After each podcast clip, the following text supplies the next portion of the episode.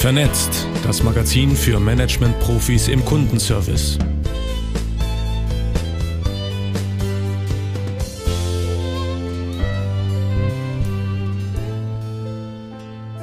Analoge Netzwerke haben ausgedient.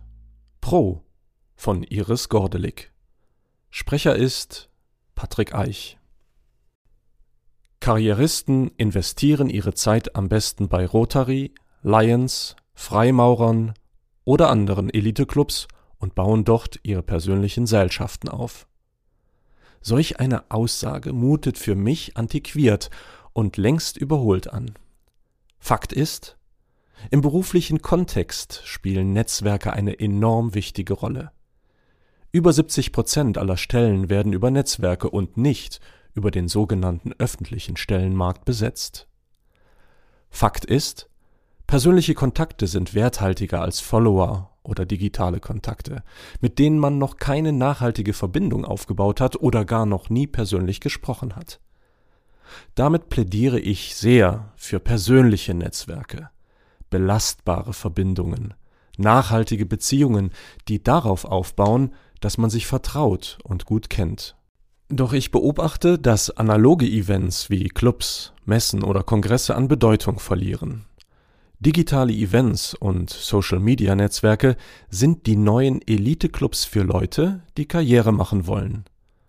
Virtuelle Events und Begegnungen sind potenziell effizienter, haben das bessere Preis-Leistungs-Verhältnis, sind vielfältiger, umweltfreundlicher und unabhängig vom eigenen Wohnort. Vor allem können sich Teilnehmer besser finden und miteinander vernetzen. Wer findet schon unter Tausenden von Messebesuchern in zwei Tagen genau seine idealen Gesprächspartner?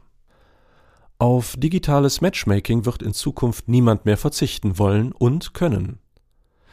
Die Kunst liegt darin, aus den Kontakten aus der digitalen Welt dann persönliche Beziehungen werden zu lassen. Das bedeutet, dass man sich vielleicht sogar persönlich trifft. Auch wenn ich gleichzeitig davon überzeugt bin, dass sich eine vertrauensvolle Beziehung auch via Zoom und Co aufbauen und pflegen lässt. Für mich wird daher ein Schuh daraus, wenn man es so formuliert. Karriereorientierte Menschen investieren ihre Zeit am besten in digitale Netzwerke, investieren dort gezielt in den Beziehungsaufbau und gewinnen so wertvolle persönliche Kontakte. Contra von Vera Hermes Sprecherin ist Inka Grabowski. Niemals. Wer Karriere machen will, muss in der Regel nicht nur die richtige Leistung bringen, sondern auch die richtigen Fürsprecher haben. Die hat er oder sie unter Umständen schon im Internat, auf der Privatuni oder in der Jugendabteilung einer Partei oder Organisation kennengelernt. Vielleicht hat man auch gemeinsam im Assessment Center bei McKinsey gesessen, als Junioren miteinander im Projektteam einer Bank gearbeitet oder ist im selben Alumni-Club. Wer in jungen Jahren das richtige analoge Netzwerk aufbaut und mit diesem Netzwerk Erfahrungen teilt und älter wird, wird einfacher Karriere machen als jemand, der eine riesige LinkedIn- oder Xing-Gemeinde hinter sich versammelt, aber im wahren Leben leider keinen davon gut kennt. Bedauerlicherweise ist immer noch die Herkunft der größte aller Karrierebooster in Deutschland.